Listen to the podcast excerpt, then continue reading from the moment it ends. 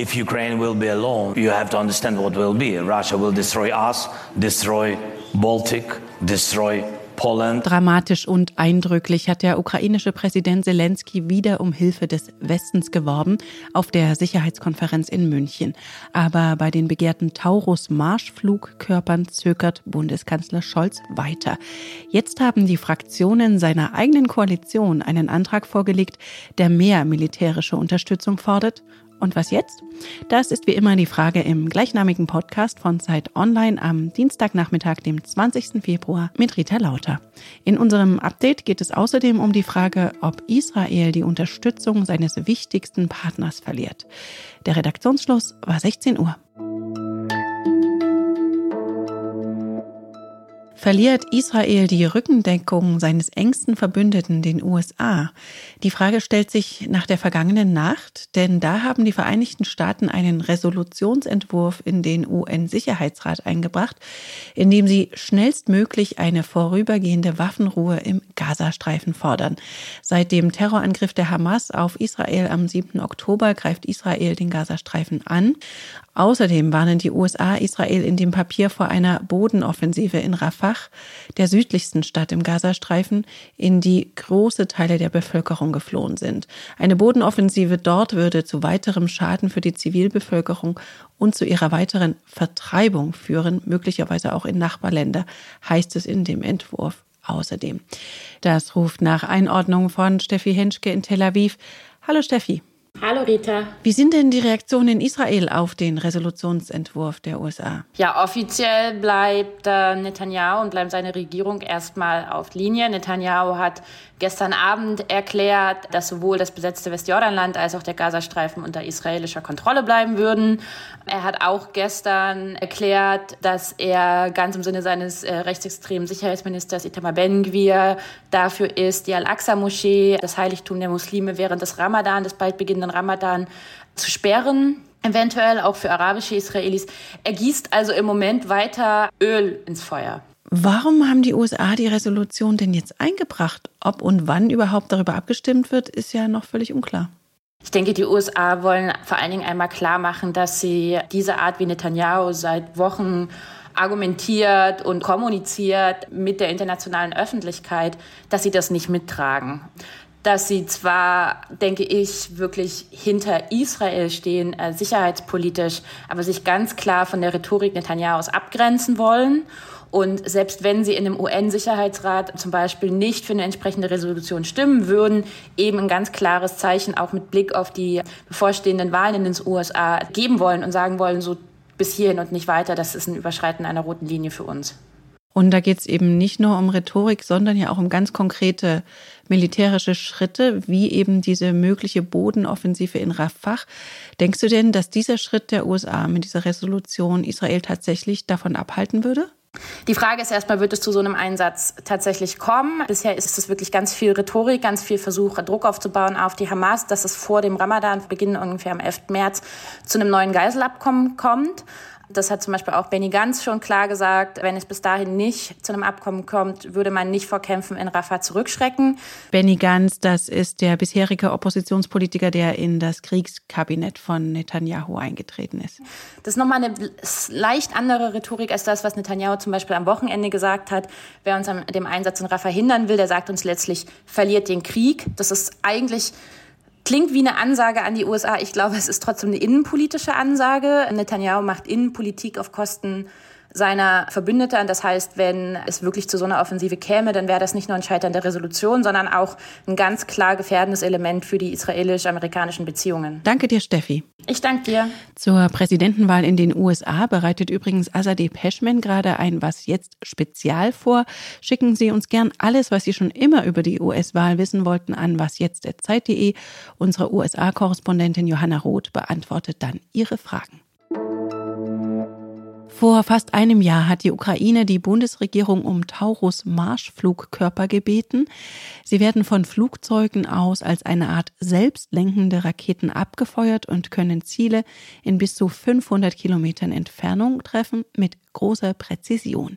Moskau liegt etwas weniger als 500 Kilometer Luftlinie von der ukrainischen Grenze entfernt, also in Taurus Reichweite.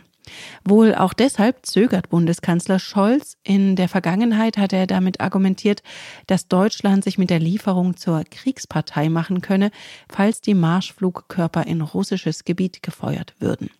Seine Koalitionspartner Grüne und FDP dagegen drängen auf die Lieferung, damit sich die Ukraine besser verteidigen könne.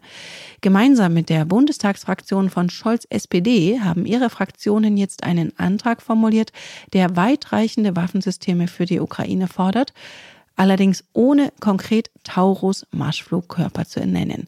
Der Grund sei die Starkköpfigkeit des Kanzleramts gewesen, so zitiert die Bild-Zeitung jedenfalls die Vorsitzende des Verteidigungsausschusses Marie-Agnes Strack-Zimmermann von der FDP. Strack-Zimmermann will deshalb im Bundestag nicht nur für den Ampelantrag stimmen, sondern auch für den Antrag der Union, also der Opposition. Die Union fordert in ihrem Antrag nach eigenen Angaben nämlich ausdrücklich auch die Taurus-Lieferung. Für seine Anhänger ist Julian Assange ein Held, der Machtmissbrauch und Fehlverhalten des US-Militärs in den Kriegen in Afghanistan und dem Irak aufgedeckt hat. Die USA dagegen sehen ihn als Staatsfeind, der Staatsgeheimnisse verraten und das Leben anderer Menschen gefährdet habe. 2010 und 2011 hatte seine Enthüllungsplattform Wikileaks vertrauliche Informationen über das Vorgehen des US-Militärs veröffentlicht. Seit heute läuft vor dem High Court in London der mutmaßlich letztmögliche Versuch von Assange, eine Auslieferung an die USA zu verhindern. Assange selbst war nicht anwesend, aber vor dem Gericht haben seine Unterstützer demonstriert, unter ihnen seine Frau Stella.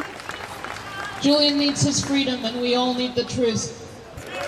Bei der Anhörung argumentierte die Verteidigung, das Verfahren gegen Assange sei politisch motiviert und Grund zur Sorge für Journalisten in aller Welt. Die USA werfen ihm unter anderem den Verstoß gegen ein Spionagegesetz vor. Bei einer Verurteilung dort drohen Assange nach Angaben seines Anwaltsteams bis zu 175 Jahre Haft, mindestens aber 30 bis 40 Jahre. Die ganze spannende Geschichte um Julian Assange können Sie übrigens im neuen Was jetzt Spezial hören. Das verlinke ich Ihnen. Was noch?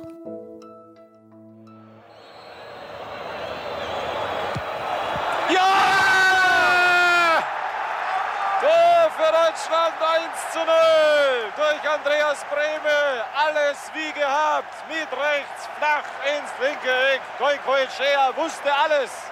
Nur halten konnte er ihn nicht. 1990 schoss er Deutschland zur Fußball-Weltmeisterschaft.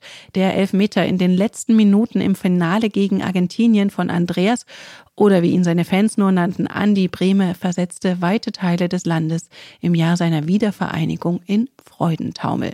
Ein WM-Held war geboren. 86 Länderspiele hat er für die Nationalmannschaft bestritten und mit nur 63 Jahren ist Andi Brehme jetzt gestorben an einem Herzinfarkt. In der Fußballwelt herrschen Trauer und Bestürzung. Weggefährten wie Rudi Völler, der damals den entscheidenden Elfmeter herausgeholt hatte, sagte, für ihn sei Andi Brehme nicht nur WM-Held, sondern auch ein enger Freund gewesen. Inter Mailand, wo Brehme Meister und UEFA-Cup-Sieger wurde, schrieb Brehme werde immer eine Legende bleiben. Doch Andi Brehme selbst hat sein ikonisches Tor nicht nur Glück gebracht, sagt mein Kollege Johannes Ehrmann. Ich denke, Deutschland hätte sich 1990 keinen besseren Elfmeterschützen wünschen können als diesen Andi Brehme, diesen Meister des ruhenden Balles. Aber so akribisch wie er eben auf dem Spielfeld an sich arbeitete, so war er doch abseits des Platzes und nach der Karriere vielleicht einer, der nicht so sehr auf sich geachtet hat der auch keinen Entwurf hatte für die Zeit ab Mitte 30. Vielleicht nicht ganz untypisch für seine Spielergeneration. Er war eben jemand, der aus ganz einfachen Verhältnissen dann in die größten Arenen des Fußballs katapultiert worden ist. Der einzige deutsche Fußballer des Jahres in Italien 1989. Und es ist dann eben traurig zu sehen äh, gewesen, wie ein verdienter Weltmeister, der sicherlich mit ein, zwei klugen Entscheidungen nach der Karriere vielleicht doch hätte aussorgen können, dann Jahrzehnte später für 80 Euro pro Stück Videobotschaften verhökern musste, um über die Runden zu kommen, offenbar. Und was aber bleiben wird, ist für mich vor allem dieser perfekte Schuss, dieser perfekte Elfmeter und das, was Andi Brehme damit in den Zuschauern, in uns allen ausgelöst hat an Freude und auch Zuversicht.